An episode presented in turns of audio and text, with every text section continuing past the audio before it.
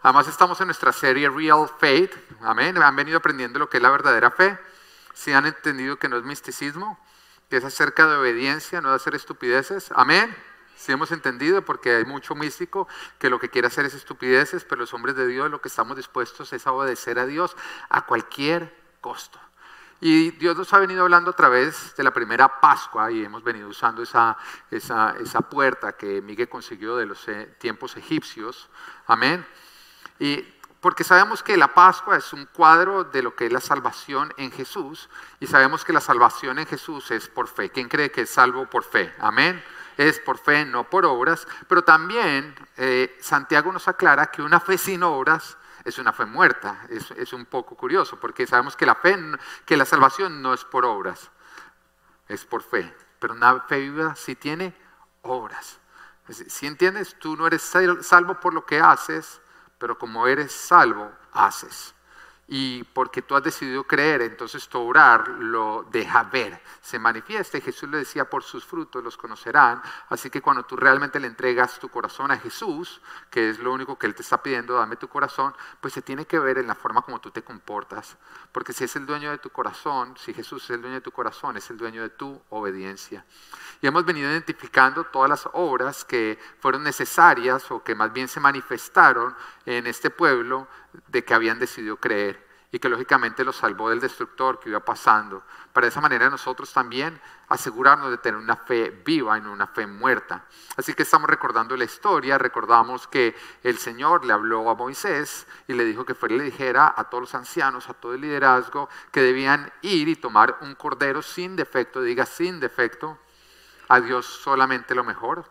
Si no le estás dando lo mejor a Dios, tú no tienes fe, no hay nada que hacer. Si tú tienes fe, tú le das a Dios lo mejor. Porque tú sabes que lo que tú le das, Él lo multiplica, pero sobre todo porque tú lo adoras a Él, lo amas a Él por encima de ti mismo, por lo tanto le quieres dar lo mejor.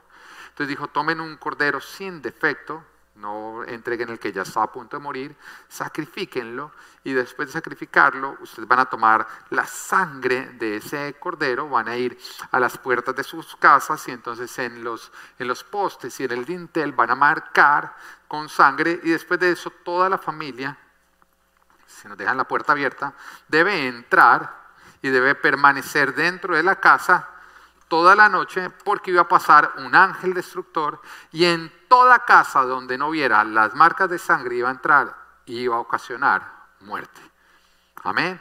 Y así ocurrió. Esa noche pasó un ángel destructor y en toda casa donde no vio sangre ocasionó muerte. Y nos dice que ocurrió desde la casa del faraón de Egipto hasta el preso en la cárcel que vivió justamente la muerte. Así que eh, uno preguntaría, bueno, pero ¿por qué el Señor estaba llamando a matar? Sobre todo hay algunos amantes de los animalitos que ya en este momento están indignados. ¿Por qué matar a un, eh, a un corderito? Pero te recuerdo, es un cuadro de lo que es la salvación en Jesús. Y Romanos 6 nos dice en el versículo 23, porque la paga del pecado es muerte. La paga del pecado es muerte. Pero mira, mientras que la dádiva de Dios es vida eterna en Cristo Jesús nuestro Señor. Entonces, no es que Dios sea sanguinario, tu pecado lo es. La vida de Dios es vida. El pecado produce muerte. Y tú te das cuenta que cuando nos vamos al jardín, antes de haber caído Dios, justamente, dio esa lección al ser humano. le dijo, no comas del árbol del conocimiento del bien y el mal, porque si comes vas a morir, vas a traer muerte. Pero también Dios había creado otro árbol, que era el árbol de la vida. Y el ser humano hubiera podido escoger la dádiva de Dios, que era vida, pero lastimosamente escogió la dádiva del pecado, que es muerte. Entonces lo sanguinario no es Dios, lo sanguinario es el pecado. Y cada vez que tú ves en el Antiguo Testamento muertes y muertes y muertes y muertes, y tú podrías decir, pero ¿por qué Dios está ocasionando todo esto? No, no es Dios, es tu pecado, es mi pecado, es el pecado de la humanidad. Cuando tú preguntas por qué está ocurriendo todo lo que está ocurriendo, por qué hay tanta gente muriendo, por qué hay tantas personas pasando hambre, no es Dios, es nuestro pecado. Lastimosamente es el resultado de un ser humano que escogió el pecado en lugar de haber escogido la vida. Amén. Entonces ahí lo estamos encontrando. ¿Dónde están mis amigos los veganos? Pónganse de pie, mis amigos los veganos, mi amiga la vegana, ponte de pie, ponte de pie, un fuerte aplauso amiga la vegana. Bueno, ¿dónde están los amantes de los gatos? Amén, amén.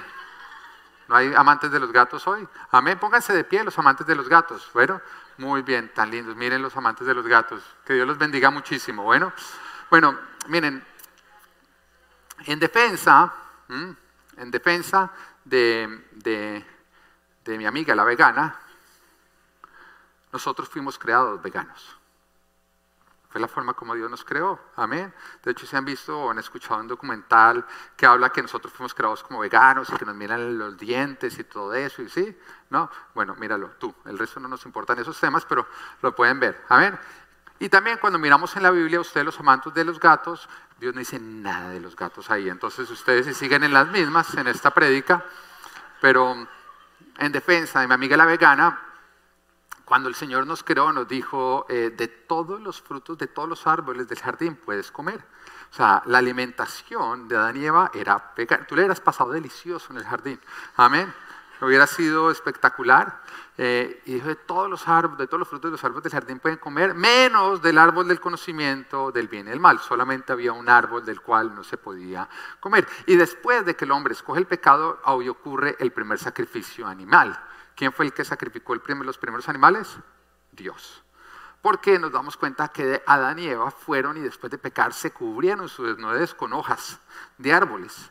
Pero Dios les entrega pieles de animales. O sea, Dios justamente lo hace y en ese momento deja ver cómo lastimosamente por la escogencia del hombre hay muerte, no solamente en el, en el hombre, sino en toda la creación. Empieza a ocurrir las primeras evidencias de muerte por la escogencia. Ahora, después del diluvio, después del diluvio, cuando Noé se baja, en ese momento ya, ya la cosa se pone mejor, porque Dios dice en Génesis 9.3, dice, todo lo que se mueve tiene vida, al igual que las verduras, esa parte no la resalten mucho, les servirá de alimento. Y a partir de ese momento ya los veganos no la pasan tan rico como nosotros los carnívoros. Amén. ¿Dónde está mi gente que ama la carne? Amén. Uh, rodicio. Amén. A partir de este momento, en Génesis 9.3, pudimos empezar a comer carne, la cosa se puso mejor. Y dice, yo les doy todo eso, no te sientas mal cuando te comes un rodicio, más bien da gracias a Dios en ese momento, pero no, te respetamos, no te envidiamos, pero te respetamos. A lo mismo que a los amantes de los gatos, los respetamos un poquito menos, pero también los amamos. Amén. En el Antiguo Testamento se encuentra, eh, ustedes cuando leemos, varios sacrificios de animales y se hacían como ofrenda de adoración a Dios, era una manera como se adoraba a Dios, pero también como una paga del pecado, pero que solamente servía de manera temporal y con muchísimas limitaciones. Pero todo esto simplemente anunciaba lo que sería el sacrificio perfecto, que es el Cordero de Dios que quita el pecado del mundo. No de manera temporal, sino ya lo borró. Todos tus pecados, pasados, presentes, futuros, quedan borrados en Cristo Jesús, que es el sacrificio perfecto de Dios. ¿Quién da gracias a Dios por eso? Amén. Ahora, entendiendo el por qué el sacrificio, quiero que recordemos todos los diferentes elementos que hemos visto de una, fe de una fe viva. El primero de ellos es confiar en las autoridades que transmiten el mensaje sin renegar de ellas. Dios usa las autoridades para hablarte hay muchos que todavía dicen es que Dios no me ha dicho nada y Dios ya le habló a través de todas las autoridades y siguen diciendo es que Dios todavía no me ha dicho nada. ¿Mm? No quieres oír. El segundo, anunciar el mensaje a los que no lo han escuchado. Si tú ya sabes cómo salvarte del ángel destructor, ¿por qué no lo estás anunciando a otros? El tercero es obedecer enseguida, nunca decirle a Dios ya voy, más bien ir. El cuarto es asumir nuestro lugar de autoridad el quinto, obedecer a Dios más que a todo lo demás. El sexto, una obediencia completa. Y hoy vamos a ver otros tres elementos y el primero de ellos es dejar de trabajar para el mundo y más bien trabajar para Dios. Esto era otro requerimiento que evidenciaba que su fe era verdadera y una fe viva. De hecho, en Éxodo capítulo 12, versículo 16b nos dice, en todo ese tiempo no harán ningún trabajo, excepto preparar los alimentos que cada uno haya de comer. Solo eso podrán hacer. ¿tú, ¿tú, sabes lo que eso le significaba al pueblo de Israel, obedecer esa instrucción? Porque cuando tú lees la historia de Éxodo, tú te das cuenta que el pueblo de Israel estaba viviendo bajo la esclavitud de Egipto, que era además un opresor terrible y los maltrataba terriblemente. Y el pueblo Israel estaba a cargo de producir ladrillos para Egipto. O sea, el pueblo de Israel estaba a cargo de producir aquello que fortalecía a Egipto, que era justamente lo que los esclavizaba. Y en Éxodo 5, una, estamos hablando de, varios capítulos antes, la primera vez que en que Moisés va y le habla al faraón, mira, Dios te manda decir, deja salir a mi pueblo. Después de esa primera instrucción, el faraón se enfureció ante la idea de dejar de trabajar para más bien ponerse a adorar y obedecer a Dios. Y su reacción fue no entregarle la paja que en ellos le suministraban para hacer los ladrillos. O sea, en otras palabras, van a hacer la misma cuota de ladrillos, pero ahora van a tener que hacer un trabajo extra que es ir a conseguir la paja que necesitan para poder lograrlo. Y ellos no lo lograban hacer, ya era una tarea supremamente pesada. Y cuando no cumplían la cuota, entonces los golpeaban y los maltrataban. Y ahora Dios les estaba dando una instrucción. La instrucción es, tienen que dejar de trabajar. Tienen que dejar de trabajar para ir a obedecer lo que yo les estoy diciendo. Inmediatamente se les decía, tienen que dejar de trabajar en ese momento. En lo primero que ellos pensaban en qué era, en el faraón. ¿Qué va a decir el faraón? ¿Qué van a decir sus capataces cuando nosotros no podamos cumplir o no cumplamos con la instrucción o la cuota de ladrillos porque estábamos matando un cordero para untarlo en, los postes, en los dinteles, en los postes y en los dinteles de las puertas para que un ángel destructor a nosotros no nos tocara. Mira, tú tienes que entender que siempre que Dios te da una instrucción, esa instrucción te va a hacer enfrentar miedos y temores.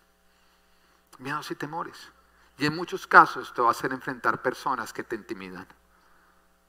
Pero tú tienes que entender que cuando tú le tienes miedo a la gente, tú no le temes a Dios. Y que cuando tú decides temerle a Dios, tú tienes que ser valiente ante la intimidación de las personas. Y el camino de la fe nos requiere a nosotros enfrentar a muchas personas que nos quieren intimidar, porque la forma en que se esclaviza es con intimidación. Es la intimidación la que produce esclavitud. Y Dios te quiere libertar, pero mientras que tú sigas siendo intimidado por todo lo que te quiere oprimir, lastimosamente tú vas a escoger la esclavitud en vez de la libertad. El pueblo tenía que enfrentar en ese momento al faraón, lo que malo intimidaba. Tenía que enfrentar el no cumplir con las cuotas, con todo lo que eso podía significar. Y tenía que hacerlo para celebrar una Pascua, para cumplirle a Dios el mandato que les estaba dando. Tenían que enfrentar dicha situación. Pero recuerda que todo esto que estamos viendo es un cuadro de lo que vivimos en el día de hoy. Porque en el día de hoy vivimos en un mundo que quiere que construyamos lo que nos esclaviza. Un mundo que quiere que descuidemos lo que nos libera y lo que realmente nos da vida. Y nada más pensemos cuando estamos viendo la época, el inicio del COVID, porque algunos podrían decir que ahorita las cosas están más complejas que antes, y no quiero entrar en ese punto, recuerda que cuando nos hicieron cerrar, el mundo dijo que podía permanecer abierto todo lo que ellos consideraban esencial. Entonces Home Depot podía permanecer abierto y entonces Publix podía permanecer abierto. Y en esa época empezaron a abrir otros negocios que también eran, según el mundo, los criterios del mundo, eran esenciales. Abrieron las clínicas de aborto, porque creyeron que era esencial que la gente pudiera seguir abortando. Abrieron los strip clubs. Y en algunos estados están abiertos los strip clubs, pero seguían cerradas las iglesias. Porque decían, no es esencial ni necesario que un montón de gente esté cantando mientras que se están contagiando. Pero aparentemente ir a un strip club a darle dinero a una mujer para que se desnude, para que se quite su dignidad, si era un negocio esencial. Y en algunos estados, los pastores para poder abrir tuvieron que convertir sus iglesias en strip clubs temporales familiares. Te estoy contando algo que es cierto. Tuvieron que cambiar la licencia de funcionamiento de sus iglesias para que fueran strip clubs familiares temporales. Entonces el pastor podía tener la música, podía predicar y al final, después de predicar, se, se quitaba la corbata y la tiraba al público y acaba de ser un striptease. para poder abrir. Ahora, cuando tú miras todo esto, tú no ves que el mundo quiere que sigamos construyendo lo que esclaviza, lo que produce muerte, pero que sorremos lo que verdaderamente da vida y vida eterna. Construir el reino es un negocio, no es un negocio, pero es una actividad esencial. No es cantar y contagiarse, es estar predicando vida eterna. Porque toda persona que le entrega su corazón a Cristo, cuando muere, va al cielo, pero todo el que no lo hace cuando muere, va al infierno. Así que en una época en que la gente está muriendo, es cuando la iglesia tiene que estar más activa. Y cuando menos debe cerrar sus puertas. Ahora, no sé si tú sepas, pero ir a Home Depot, a Publix, a Disney, a clínicas de aborto, a strip clubs, no da vida eterna. Ahora, yo, yo entiendo que el faraón, que su pueblo, que sus capataces, su ejército, piensen eso, pero nosotros la iglesia, nosotros la iglesia sabemos más. Y yo creo que si algo ha producido todo lo que estamos viendo con el COVID, es que se ha expuesto lo que era oculto en nuestros corazones. Porque muchos le decían a Dios, Señor, yo te amo a ti por encima de todo. Y el domingo no venían a la iglesia porque es que no, es que hay mucho contagio, pero los veía uno en Disney. Y el Señor dice, por sus frutos los conocerán. Pero que yo recuerde, cuando nosotros miramos en la historia, siempre ha habido peligros y riesgos porque la iglesia se reúna. Desde que arrancó la iglesia primitiva empezó a haber persecución. En una época, por reunirse a predicar, a alabar a Dios, los botaban en los leones. Vemos que a lo largo de la historia la persecución cristiana siempre ha existido. Pero han habido valientes que han dicho, me pueden meter dentro de una jaula que me devore un león, pero yo no voy a dejar de obedecer a mi Dios. Y si Él dice, no dejen de congregarme, yo no me voy a dejar de congregar. Si Él dice, prediquen en todo tiempo, yo voy a seguir predicando en todo tiempo. Y si me azotan y me desnudan, entonces haré fiesta de alabanza en mi prisión.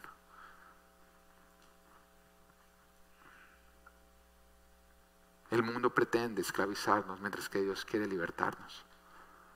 Para mi compromiso como cabeza de familia, yo no sé tú, pero yo tengo un compromiso y mi compromiso es asegurarme que toda mi familia vaya al cielo.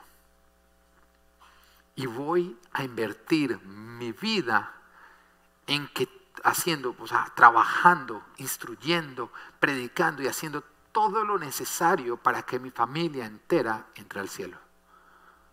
Yo no quiero que un hijo mío se vaya para el infierno, yo no quiero que mi esposa se vaya para el infierno, yo no quiero que nadie por mi negligencia vaya al infierno. Y yo estoy comprometido. Mi propósito es que mis hijos ganen el cielo, no que ganen la tierra. Porque como dice Mateo 16, 26, ¿de qué sirve ganar el mundo entero si se pierde la vida? ¿O qué se puede dar a cambio de la vida? Y hay muchos que están más preocupados por la universidad en la que van a estudiar sus hijos que porque sus hijos conozcan al Señor. Y te voy a decir algo, el título universitario de tu hijo no le va a servir de nada si va para el infierno, porque es que ni en el cielo ni en el infierno van a preguntar si es doctor o no es doctor, si es abogado o no es abogado. Estamos hablando del tema más importante de lo que más nos debe importar a la humanidad, que es nuestra salvación, que es la vida eterna. Y hay muchos que le dan más importancia a unos años que a los siglos, de los siglos, de los siglos, de los siglos. Pero dime que eso no es insensatez. Ah, Tú te has dado cuenta que, porque las tarjetas de crédito, los bancos, cuando tu hijo cumple 18 años, le llega ya aprobada la, la tarjeta de crédito, y les empiezan a dar préstamos. ¿Tú sabes por qué? Bueno, tú tuviste esa edad, ¿a ti te pasaba o no? Porque ellos, ¡oh! préstamos, no tienes que pagar en cinco años. Siempre les dicen, no tienes que pagar en cinco años, no tienes que pagar en cinco años, no tienes que pagar en cinco años. ¿Sabes por qué? Porque cuando a ellos les dicen, no tienes que pagar en cinco años, ellos, ellos ¿sabes qué piensan? Ese no va a ser mi problema. Eso, no, eso va a ser el problema de yo futuro, que Él solucione. Él no ve la dimensión. Ahora, entre cuando uno va madurando, uno le dicen cinco años y tú qué piensas, ya o no. Yo le digo a mi hijo, no, mi amor, en un mes, y él piensa como toda una vida. O no, de verdad, un mes, papá, voy a estar viejo. En cambio, uno le dice, no, y uno le pasaba. A uno le dice en un mes, uno los ve acá nomás, porque uno ya empieza a entender cómo se pasa rápido el tiempo. En la juventud hay insensatez porque el joven piensa en el ya, en el ya, en el ya, no piensa en el mañana. Pero eso simplemente es una evidencia de la insensatez de la humanidad que le da, le importa más su vida terrenal que la vida eterna. Como si nunca fuera a llegar, creemos que eso va a ser problema de otra persona. Deja la insensatez. Deja de trabajar para el mundo y ponte a trabajar para Dios. Mateo 6, versículo 19 al 21 nos dice, no acumulen para sí tesoros en la tierra, donde la polilla y el óxido destruyen y donde los ladrones se meten a robar. Más bien acumulen para sí, acumulen para sí tesoros en el cielo, donde ni la polilla ni el óxido carcomen, ni los ladrones se meten a robar. Porque donde esté tu tesoro, allí estará también tu corazón. Si uno le dice a un niño, mira, te doy ya un chocolate o en una hora te doy dos chocolates, el niño que dice, dame ya un chocolate. Y muchas veces somos así. Hay veces en que Dios dice, tengo tesoros para ti en el cielo y uno los menosprecia.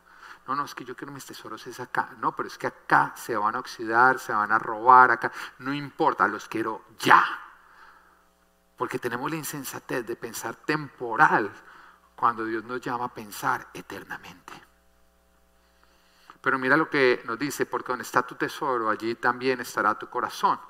Lo que tú haces o dejas de ser no solamente es un tema de dónde están tus tesoros, si en el cielo o en la tierra, sino dónde está tu corazón.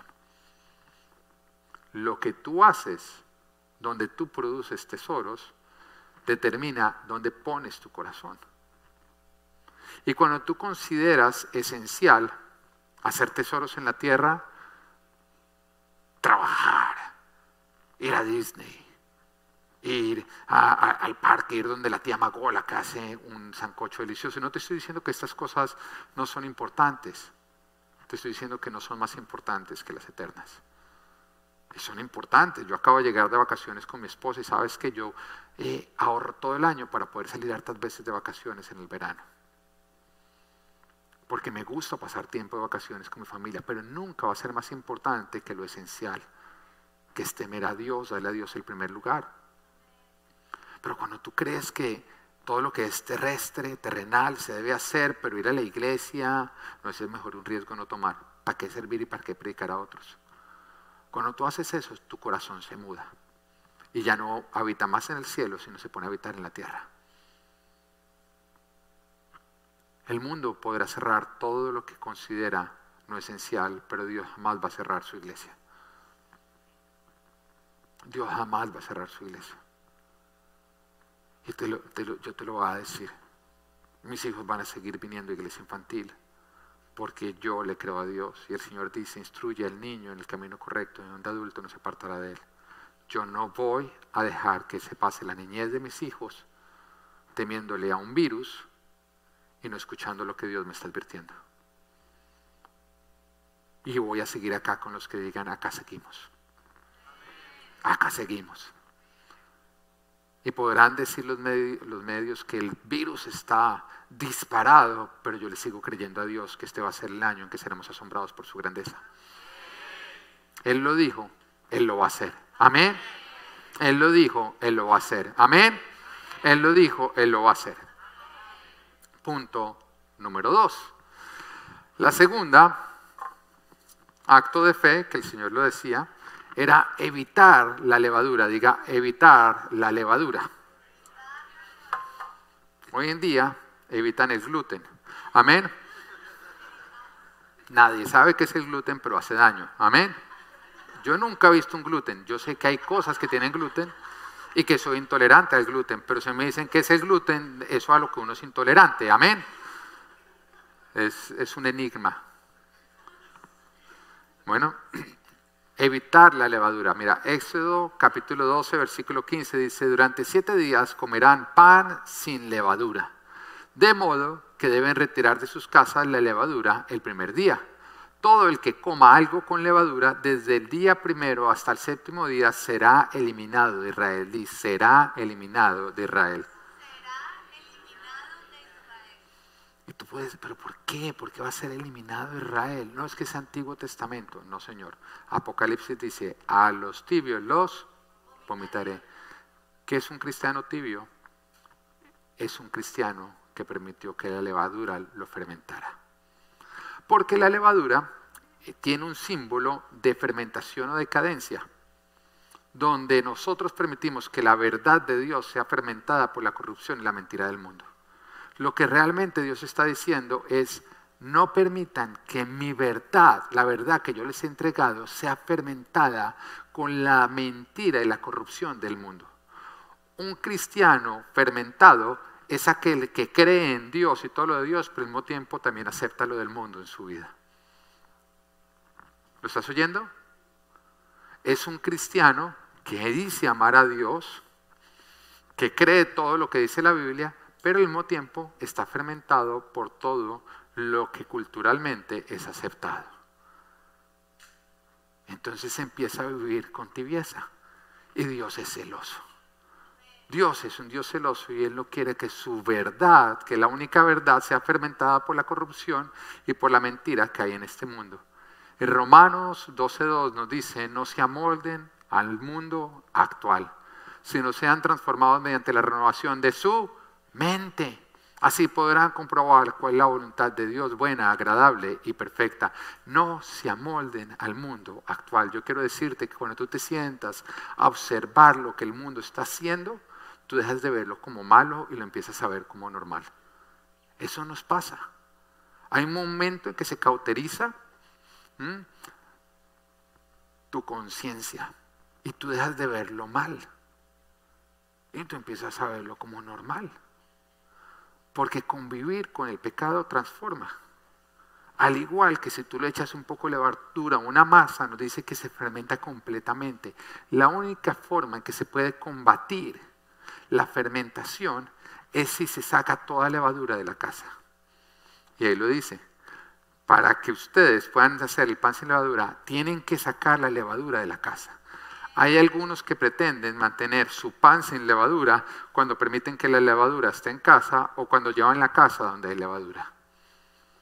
La única manera en que tú puedes mantenerte completamente libre de toda fermentación del mundo es cuando tú no metes la levadura en tu casa ni tú ya tu casa donde hay levadura. Y tenemos que tener muchísimo cuidado con la televisión que estamos viendo, con los programas, con las películas, con, las noticias que estamos leyendo, con la literatura, con, las casas y los lugares a los que visitamos. Nosotros tenemos que ser celosos porque Dios nos ha llamado a que nosotros seamos un pueblo libre de fermentación. La levadura es amoldarnos al mundo actual. Y mira lo que nos dice, nos dice, así podrán comprobar cuál es la voluntad de Dios buena, agradable y perfecta. O sea, que cuando nosotros no nos amoldamos al mundo actual podemos comprobar cuál es la voluntad de Dios. Pero al mismo tiempo nos está diciendo que amoldarnos al mundo actual, dejarnos contaminar por la levadura, nos impide conocer y comprobar cuál es la voluntad de Dios y por lo tanto estamos impedidos a caminar hacia lo bueno, hacia lo agradable y hacia lo perfecto. Una persona que ya está afectado por la levadura del mundo es una persona que ya no identifica cuál es la voluntad de Dios y que está imposibilitado de caminar hacia lo bueno, hacia lo agradable y hacia lo perfecto. Ahora, cuando el Señor dice, saquen la levadura, el que no lo haga será eliminado, lo que está diciendo lastimosamente, cuando tú permites que la levadura entre en tu casa, tú estás invitando la muerte a tu casa porque ya nunca vas a poder caminar porque te ensegueces hacia mi voluntad que es buena, agradable y perfecta. En otras palabras, sin darte cuenta, vas a querer estar caminando en mi voluntad, pero vas a estar caminando hacia lo malo, hacia lo desagradable y hacia lo imperfecto. Y esa es una de esas cosas que tú no te darías cuenta que estás ahí, porque para ti tú sigues y es común ver personas que están más perdidos, pero que siguen diciendo Dios me habla como nunca. Yo estoy súper bien con Dios y Dios me está hablando a mí. pero la levadura te impide oír a Dios. Te ensordece espiritualmente. Debemos de cuidarnos y tener muchísimo cuidado de no cambiar la verdad por lo que dice la cultura. Porque la cultura nos está vendiendo un nuevo normal. ¿Y sabes qué significa la palabra normal? Significa libre de corrupción. En otras palabras, en su estado natural, como fue creado, como Dios lo diseñó. Pero este mundo quiere ser Dios, entonces ¿qué es lo que está haciendo? Nos está creando un nuevo normal.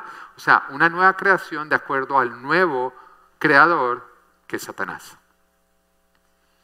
Cuando tú ves normal lo que no es normal, tú estás permitiendo que Satanás se salga con la suya, que es decir, yo he creado nuevo todo lo que Dios había creado.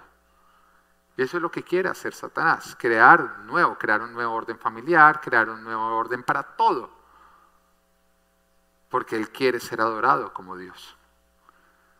Ahora piensa en todo lo que este mundo llama bueno, que la Biblia llama malo. Y viceversa. Piensa en todo lo que este mundo llama malo, que la Biblia llama bueno. Y entiende que el cielo y la tierra son reinos.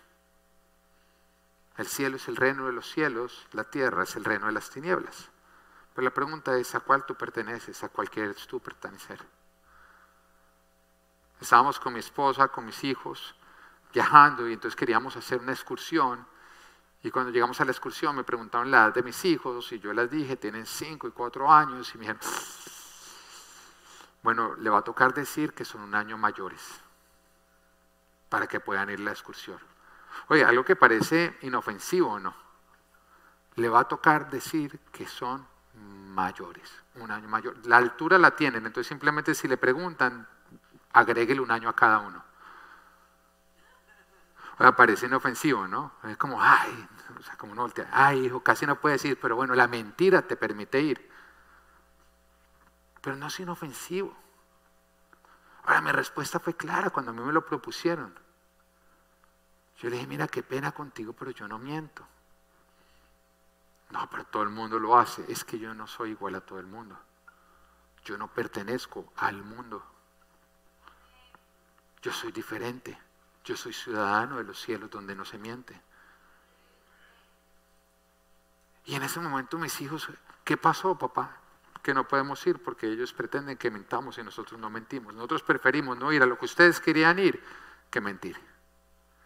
Y en ese momento le quiero modelar a mis hijos que el fin no justifica los medios. Que nunca, nunca hacemos lo que Dios no aprueba por conseguir lo que nosotros queremos. Porque tomamos la decisión que lo que más queremos en este mundo es agradar a Dios. Vuelvo y le digo, tú enseñas lo que sabes, pero tú replicas lo que vives. Si yo quiero que mis hijos no mientan, ellos tienen que ver como yo jamás miento. Ahora, las mismas mentiras que tú no lo haces, los encontramos en, el, en cuanto al sexo, en cuanto al orden de matrimonio, en cuanto a la embriaguez, en cuanto a la forma que se debe vivir el noviazgo, en cuanto a cómo se debe trabajar, en cuanto a cómo tú consigues las cosas. Vuelvo y sí, hay algunas cosas que se ven más inofensivas que las otras. Pero Dios espera que nosotros luchemos por su verdad con celo. Que no permitamos que las mentiras del mundo fermenten nuestro corazón. Que pasar tiempo con el mundo aunque no pasemos tiempo con el mundo que dice sus mentiras, que terminamos siendo fermentados, terminamos creyendo lo que el mundo nos está diciendo. Y óyeme bien, tú no puedes convivir con el pecado y no ser afectado. No puedes no ser afectado. Tú no puedes convivir con el pecado y no ser afectado. Porque Dios lo dice, Dios dice, mira, no se dejen engañar las malas compañías corrompen las buenas costumbres, Él lo advierte. Diciendo, es que yo puedo convivir con el pecado y a mí no me afecta, entonces está llamando mentiroso a Dios. Porque Él dice que las malas compañías corrompen las buenas costumbres. También Él nos dice en su palabra que el que anda con necios se le pega la necedad. En otras palabras, que tú te transformas según de lo que tú te rodeas. Y que si tú quieres ver en qué dirección está yendo tu vida, es muy sencillo, abre los ojos y mira a tu alrededor. Porque tú no llegas a donde te propones, sino según de lo que te rodeas. Es hacia allá, hacia donde estás caminando. Ahora vemos la historia de Lot. sobrino de Abraham, había crecido viendo todo lo que Abraham hacía buscando agradar a Dios, sus actos de fe y cómo Dios además lo había bendecido. Pero por necedad, por insensatez, toma la decisión de irse a vivir en Sodoma y Gomorra, creyendo que iba a ser una buena idea. Oiga, y conviviendo con el pecado, porque la palabra de Dios advierte que él se vaya a un lugar donde no le temían a Dios, sino hacían cosas detestables para Dios. El hombre pasa de ser una persona espiritual a ser un loco religioso. Que cuando llegan unos ángeles de Dios a Sodoma y Gomorra y se acumulan todos los hombres de la ciudad queriendo violarlos entre todos, sí, el primer trencito de la historia, y tú, uy, tan fuerte. Y dice la Biblia. Bueno, la parte del tren sí la agregué yo, ¿no? Pero. Y cuando lo hacen, Lot se le ocurrió la buena idea. No, no, no, tengo una mejor idea. No violen a estos hombres. Más bien voy a sacar mis hijas que son vírgenes y hagan con ellas lo que quieran. O no lee esa parte y uno es como, ¿por qué hace esto Lot? O sea, ¿no les parece como medio absurdo? Tú no tienes que ser cristiano para saber que eso no es sabio o no.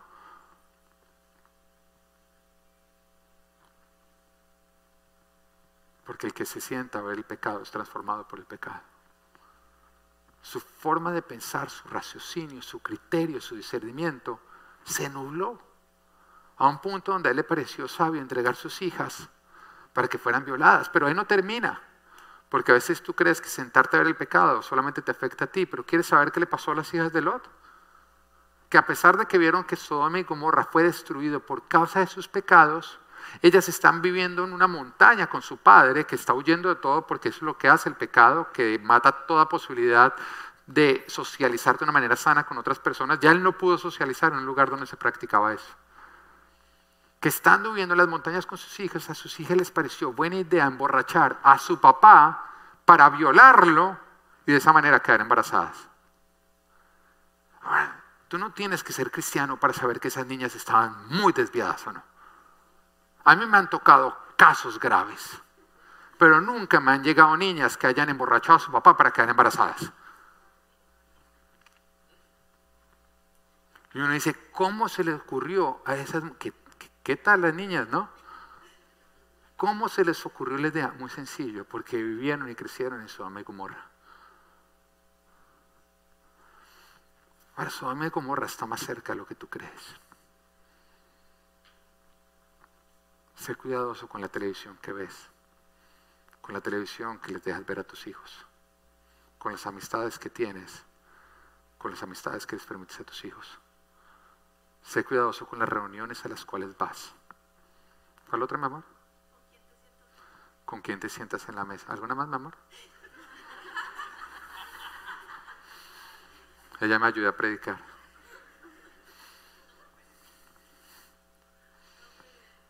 Si le pasó a Lot y a sus hijas, te pasaría a ti.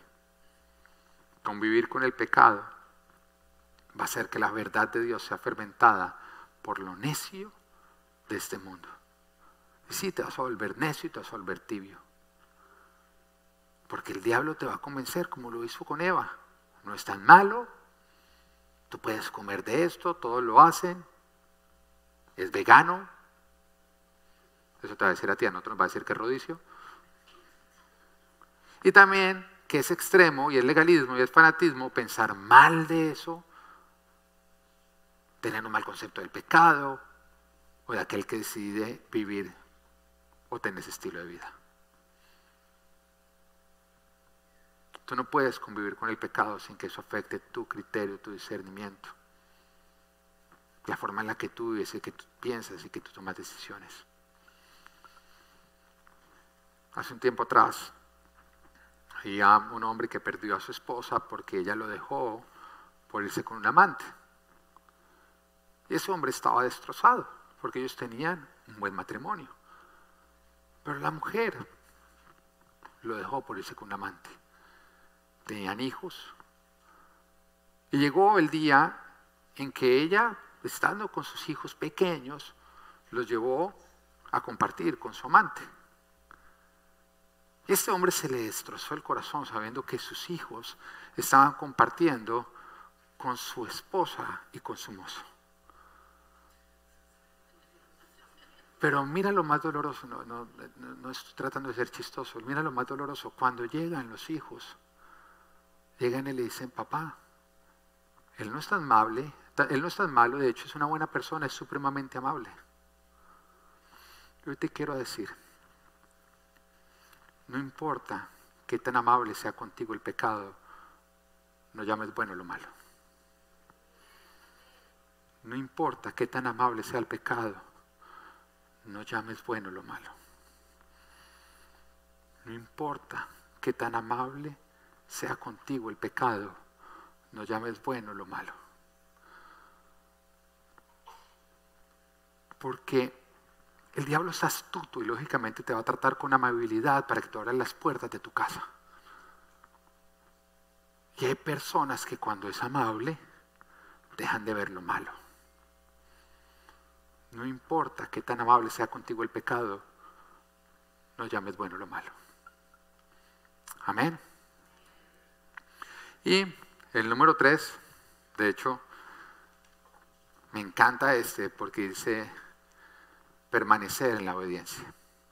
Permanecer en la obediencia. Y dice en Éxodo 12, 22, tomen luego el manojo de hisopo, mójenlo en la sangre recogida en la palangana, unten de sangre el dintel y los dos postes de la puerta y no salgan, digan, no salgan ninguno de ustedes de su casa hasta la mañana siguiente, día hasta la mañana siguiente. Y tenían que untar y después de eso tenían que entrar todos y permanecer toda la noche. Cuando nos habla noche, nos habla a nosotros de incomodidad. Nos habla a nosotros de oscuridad, en que no se ve absolutamente nada. Nos habla a nosotros de soledad. Nos habla a nosotros de tiempos difíciles, donde cuesta trabajo permanecer. Porque muchas veces eso es la soledad, esa es la noche que tenemos que vivir una vez damos un paso de obediencia. Pero la instrucción era permanecer hasta el siguiente día. ¿Qué iba a anunciar el siguiente día? La salida del sol. Si no ha salido el sol, permanece. Si todavía no ves tu bendición, permanece. Si no ha llegado lo que estás esperando, permanece. No salgas. Y es difícil dar el primer paso, lo sé. El primer paso de obediencia es supremamente difícil. Yo creo que todos recordamos esos primeros pasos que nosotros dimos. Cuando el Señor nos llamó a dejar una relación que no nos convenía, cuando el Señor nos llamó a dejar amistades que nos hacían daño, cuando el Señor nos llamó a diezmar, el primer diezmo, esa vaina es durísimo, ¿no? Durísimo, durísimo. Uno es que como que, y justo este día el pastor tiene zapatos nuevos.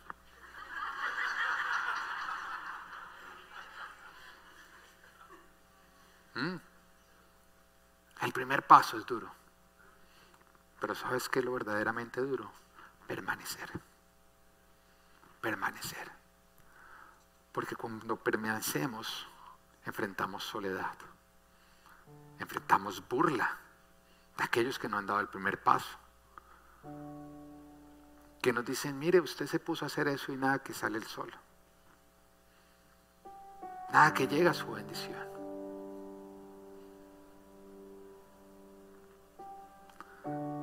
Y en ese momento, la lucha de la fe es no volver a salir. Pero hoy el Señor te dice, permanece. Permanece adentro. Cierra bien la puerta y no importa lo mucho que te esté costando, permanece en la obediencia. De pronto ese eres tú en el día de hoy. Diste ese primer paso que te costó, que te sacó lágrimas, que te dolió hasta las entrañas. Y te vienes sintiendo solo, cansado, agotado todavía no ves tu recompensa venir. De pronto eres tú que ya hiciste el sacrificio y los actos de obediencia, pero estás pasando por una noche oscura, fría y llena de soledad.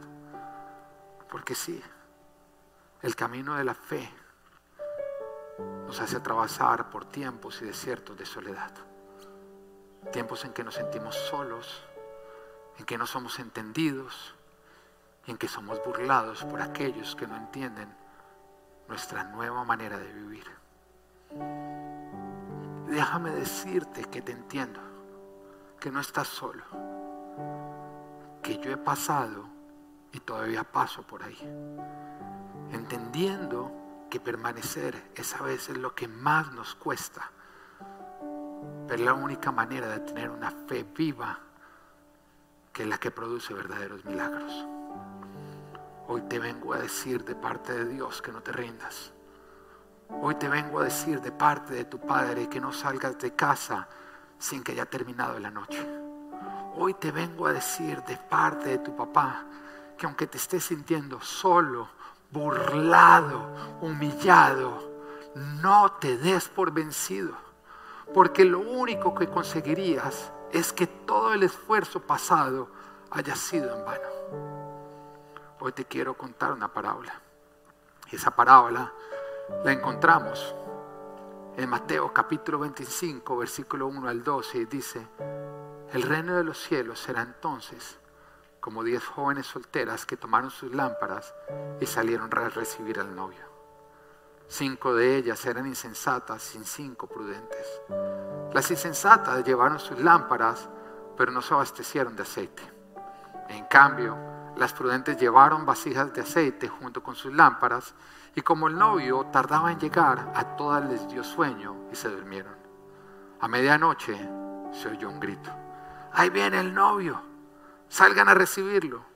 Entonces todas las jóvenes se despertaron y se pusieron a preparar sus lámparas.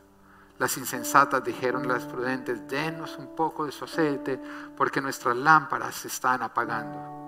No respondieron estas, porque así no va a alcanzar ni para nosotros ni para ustedes. Es mejor que vayan a los que venden aceite y compren para ustedes mismas. Pero mientras iban a comprar el aceite, llegó el novio y las jóvenes que estaban preparadas entraron en el banquete de bodas y se cerró la puerta. Después llegaron también las otras. Señor, Señor, suplicaban, ábrenos la puerta. No las conozco, respondió él. Por tanto, agregó Jesús, manténganse despiertos porque no saben ni el día ni la hora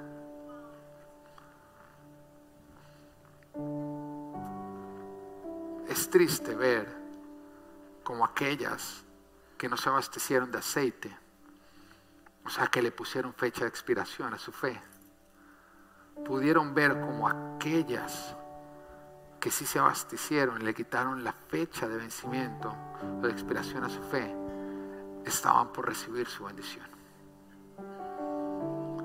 Las que se cansaron y salieron antes de que Dios hubiera respondido, pudieron ver como aquellos que permanecieron obtuvieron lo que deseaban y lo que estaban esperando.